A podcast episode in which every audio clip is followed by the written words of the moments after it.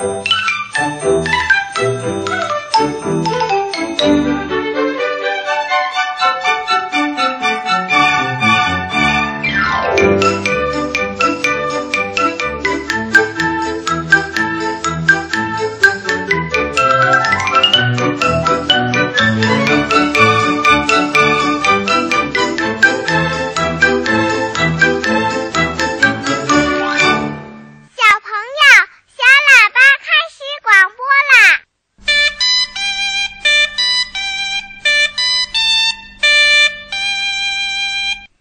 前，亲爱的小朋友，每周一到周六晚上八点钟为你准时播出的小喇叭又开始广播了。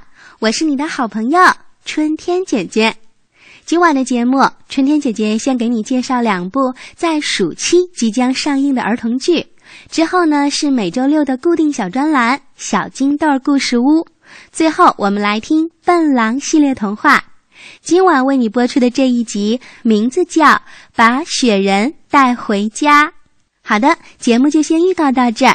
下面春天姐姐来说一说中国儿童艺术剧院正在排练的多媒体舞台剧《三个和尚》和现实题材儿童剧《天才小精灵》。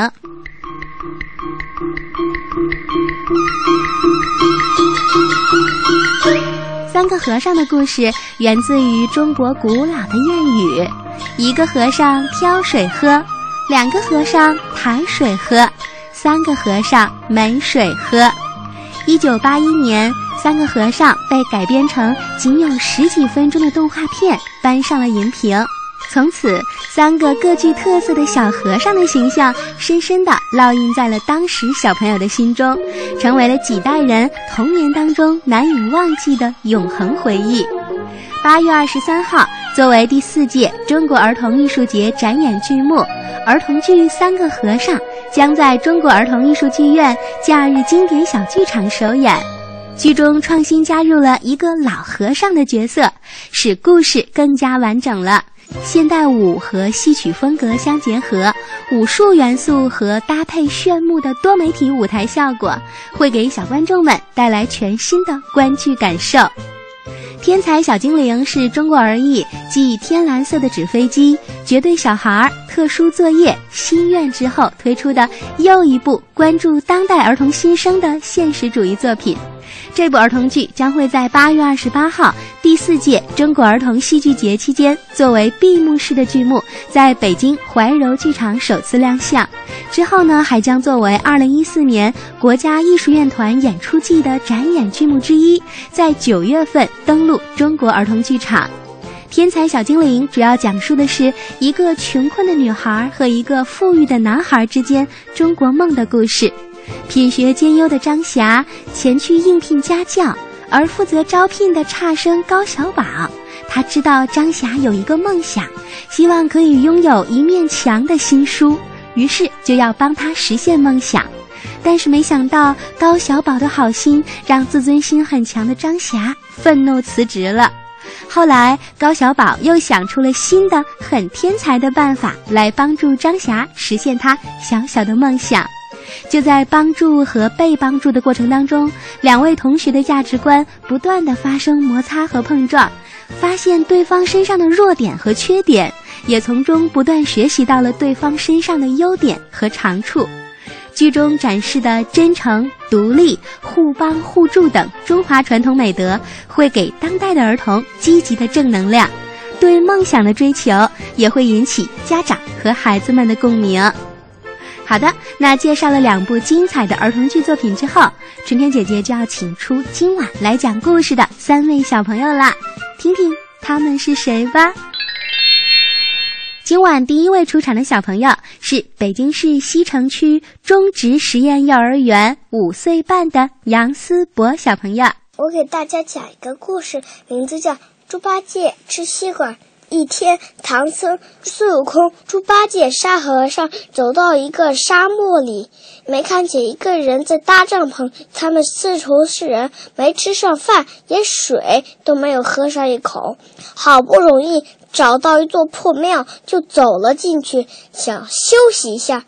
孙悟空说：“师傅，你们在这歇歇，我去弄些瓜过来。”猪八戒一听要去找水果，就说：“我也去，我也去。”他们走在路上，连个小森林也没找到。然后猪八戒倒在地上，假装肚子疼，哎呦哎呦的叫着。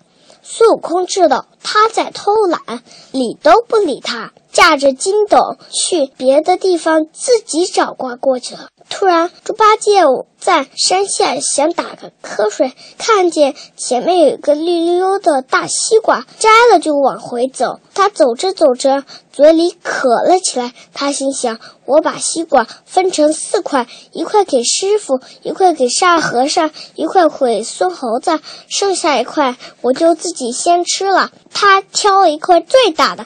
高高兴兴地吃了起来，这西瓜太好吃了。他吃完一块，还想再吃第二块，怎么办？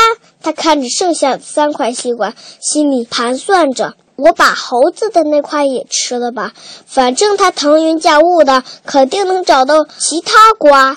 他就把猴子的那块也吃掉了，抱起剩下的两块往回走。他没走几步，嘴里又渴了起来。他看着剩下的两块，说：“我把沙和尚的那块也吃了吧，师傅的那块也吃了吧，因为这颗西瓜太好吃了。”他吃完了第四块，然后孙悟空从南海摘来的水果回来，正好看见八戒在对着西瓜说话，天空中大叫一声：“八戒！”猪八戒立刻把瓜皮扔到大窑里。把嘴巴擦了又擦，都快擦破了。孙悟空朝他走过来，假装什么也没看见，但是心里却在想：这个呆子只知道自己吃饱，就让我老孙来教训教训他。他撅着嘴巴朝猪八戒扔的瓜皮吹了一口气，那些瓜皮全都动了起来，专门往猪八戒脚底下跑。猪八戒跟孙悟空走呀走，没走几步。猪八戒摔了一个屁墩，他起来一看，原来是自己丢的西瓜皮。他们又走了，猪八戒又哎呦一声摔倒了。孙悟空故意生气地说：“是哪个懒家伙吃了瓜皮，把瓜皮乱丢，害得八戒连摔两跤。”他们再往前走，八戒又哎呦一声摔倒了，这次摔的可不轻，把脚也给摔坏了。八戒说。我不该一个人偷吃了西瓜，这一路上是猴哥用西瓜皮把我教训成这样嘞。我讲的故事好听吗？谢谢杨思博，讲的真不错。春天姐姐很高兴认识你，有了新故事再来参加节目哦。好，请出第二位表演的小嘉宾，黑龙江省黑河市的李一凡小朋友，该你出场了。他今年六岁，从小就听小喇叭。今天他给大家讲一个空花盆的故事。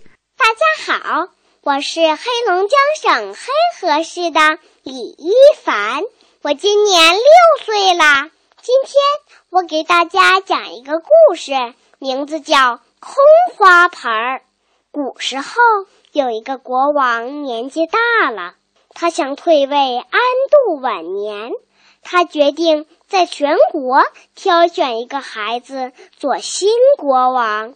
他在全国张贴了一个告示，上面写着：凡是想当新国王的孩子，都要到王宫里来领一粒花籽。三个月后，谁种出的花最美丽，谁就当新国王。有一位叫阿信的小男孩，也领取了一粒花籽。他把花籽种到花盆里，天天浇水。可一个星期过去了，什么也没有长出来。又一周过去了，还是不见动静。就这样，他不断的浇水、施肥、换土。可三个月后，花盆里还是什么也没长出来。参赛的这天，全国的小孩子都捧着开着鲜花的花盆来到王宫。他们花盆里的花漂亮极了。国王挨个儿走过每个孩子面前，看到他们手里美丽的花，脸上没有半点笑容。当他走到阿信面前时，阿信窘迫地低着头。国王问：“你花盆里怎么没开花啊？”阿信难过极了，哭着说：“我把种子种到花盆里，每天都精心侍弄。”可它就是不发芽，我只好捧着空花盆来了。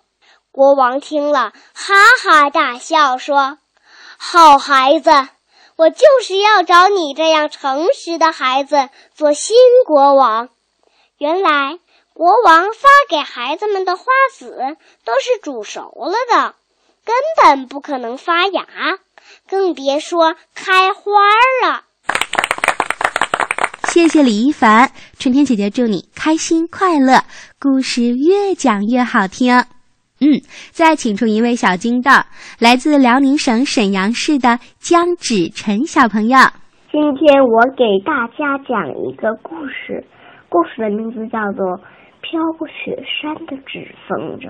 梅花鹿和小白兔是好朋友。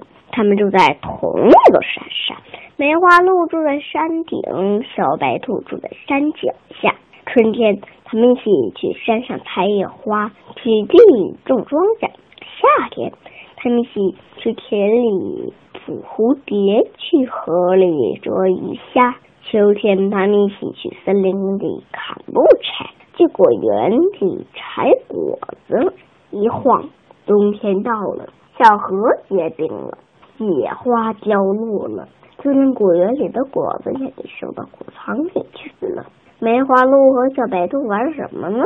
不用替他们担心，他们滑冰、打雪仗、堆雪人、拉爬犁，玩的可开心了。可是有一天，一场很大很大的雪把雪山封住了，小白兔不能到山顶去等梅花鹿玩，梅花鹿不能去找小白兔玩。他们俩闷在家里，都觉得很寂寞。一天傍晚，小白兔终于忍不住了，要去找梅花鹿。可是他推开门，往山顶上一望，嗯，山上积了厚厚一层雪，连一个脚印都没有。一阵寒风呼啸吹过来，呼，差点把小白兔刮飞起来。小白兔灵机一动，它跑回家做了一只纸风筝。纸风筝乘着风飘呀飘，飘到了梅花鹿的家门前。梅花鹿拾起风筝一看，乐坏了。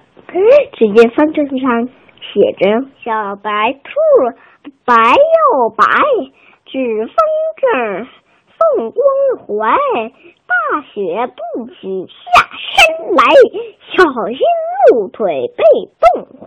谢谢，谢谢江芷晨，声音很可爱，春天姐姐喜欢你哦，欢迎你常来小喇叭做客，祝你开心。好的，下面的时间就是春天姐姐讲童话了。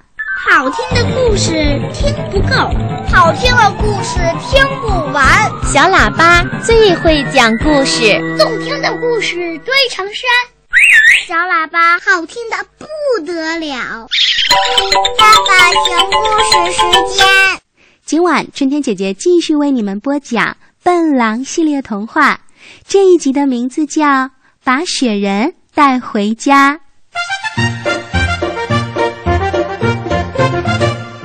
笨狼是一只笨得可爱的小狼，它十分善良，乐于帮助别人，但是总是闹笑话。笨狼有个好朋友叫聪明兔，笨狼不明白的问题，聪明兔都明白。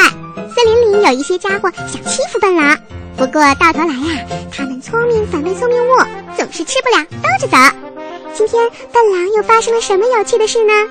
请小朋友们收听儿童作家汤素兰老师的作品《笨狼》系列故事，由小喇叭的春天姐姐播讲。浙江少年儿童出版社出版了这套书。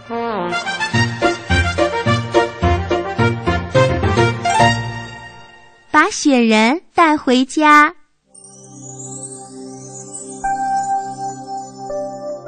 在遥远的北方，有一个神秘的山洞，山洞里住着瘦得奇怪的冬婆婆。她的头发有三百六十米长，她的白棉絮像我们头顶的天空那么大。淘气的风孩子溜进冬婆婆的山洞，鼓起腮帮子，吹一口气，就刮起了一阵大风，卷走了冬婆婆的白棉絮。风孩子吹呀吹，吹得破碎的棉絮漫天飞舞，大地上就下起雪了，雪花飘飘洒洒的，就像无数轻盈的白蝴蝶在天空上飞。笨狼看见下雪了，高兴地叫了起来：“哦，雪花！这就是聪明兔说的下雪。”笨狼推开小木窗，看到雪中的森林美极了，美的让他张大嘴巴想了半天，也没有办法找出一个词来形容它。聪明兔蹦蹦跳跳的来了。胖小猪摇摇摆摆的来了，淘气猴一扭一扭的也来了。嘿，笨狼，咱们一块儿堆雪人吧！好的，笨狼答应着，就像离弦的箭一样跑出了自己的小木屋。一起滚一个大雪球做身子，再滚一个小雪球做脑袋。该给雪人安眼睛啦。雪人的眼睛是长在脑门顶上呢，还是鼻子底下呢？伙伴们全都拿不定主意了。他们呀，头一回堆雪人。我不管它长在哪儿，一定是小眼睛，喏，就像我一样。用这两颗绿豆做最合适啦，就像我的一样。胖小猪认为他自己的眼睛小，是世界上最好看的眼睛。不对，不对，当然是大眼睛好看一点儿。就用我带来的红纽扣做吧，保准漂亮。聪明兔当然认为它的红眼睛是最漂亮的。淘气猴很不友好的瞪了聪明兔一眼，撇撇嘴说。哎呦，照你这么说，就是堆个雪兔子了。你看，连眼睛安在哪都没弄清楚呢，就为用什么做眼睛生气了，这多不好呀！和伙伴们处在一块儿的时候，笨狼从来不和大家吵，他是一个实干家。他说：“嘿，别吵了，我们走出森林。”去看看城里的孩子们堆的雪人是什么样的，我们回来照他们的样子做，多好看啊！嘿，这个主意可真不错。可是这样的大雪天，谁愿意跑远路呢？胖小猪说：“哦，不行不行，我太胖了，我跑不动。”聪明猴说：“我跑路是没问题，但是我肚子有点不舒服。”聪明兔看看笨狼，为难地说：“笨狼，我的衣服颜色和雪地是一样的。我要是跑得太远了，迷了路，你们就没办法找到我了，一定会着急的。”哦，没关系，那我自己去。你们在这等我回来吧，咱们一块儿堆雪人儿。头顶上的雪花纷纷扬扬的。迷住了笨狼的眼睛，脚底下嘎吱嘎吱响的积雪，一心想咬住笨狼的靴子。疯孩子还经常恶作剧，摇落一束又一束的积雪，扔到笨狼的脖子里。不过这些都没有阻碍笨狼，他呀还是走出了森林。在城里，有一群孩子正在打雪仗、堆雪人呢。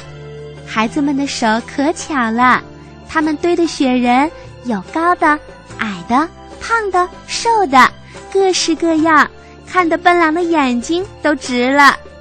有个小男孩堆的雪人最神气，腆着大肚子，顶着个圆脑袋，脸上有一个用胡萝卜做的长鼻子和一双黑纽扣做的小眼睛。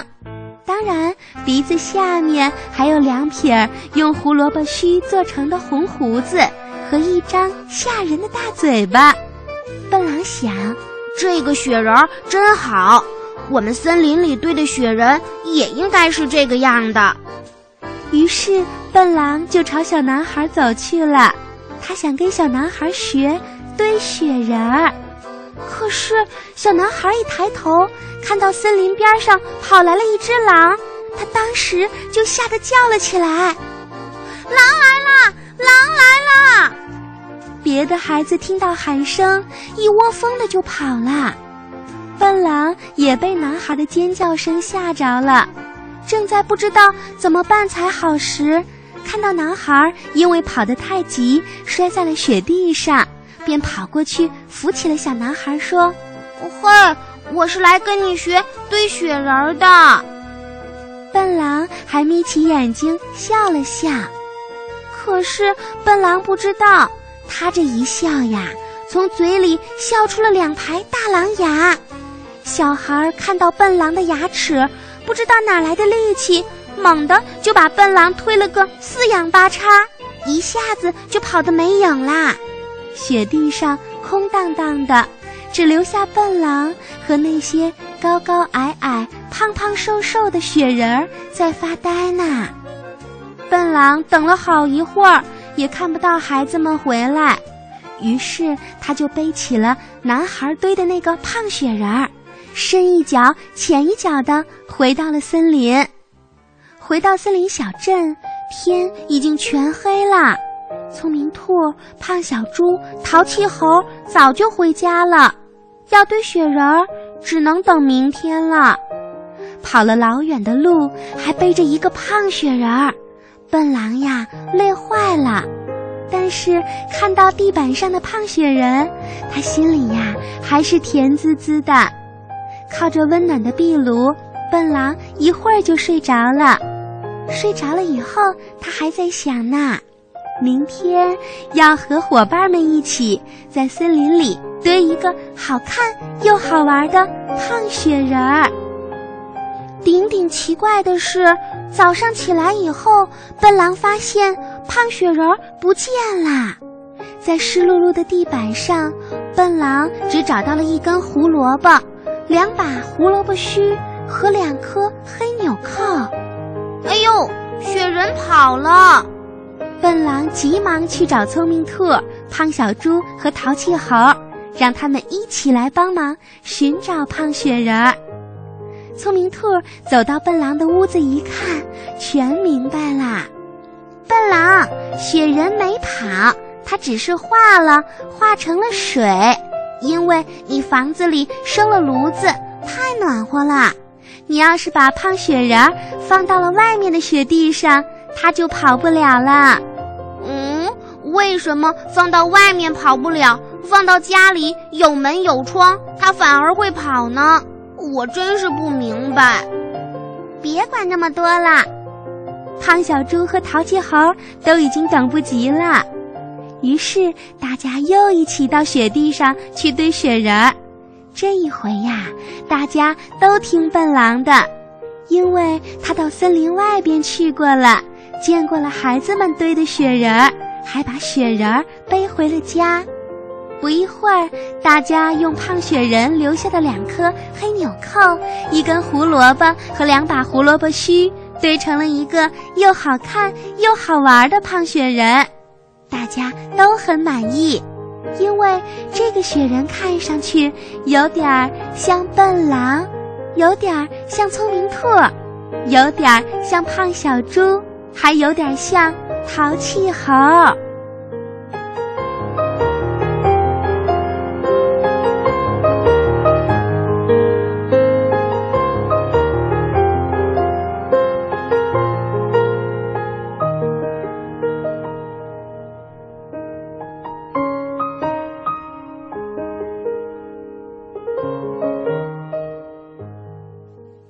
好啦，亲爱的小朋友，今晚的小喇叭就为你广播到这儿了。春天姐姐祝小朋友们晚安，睡个好觉。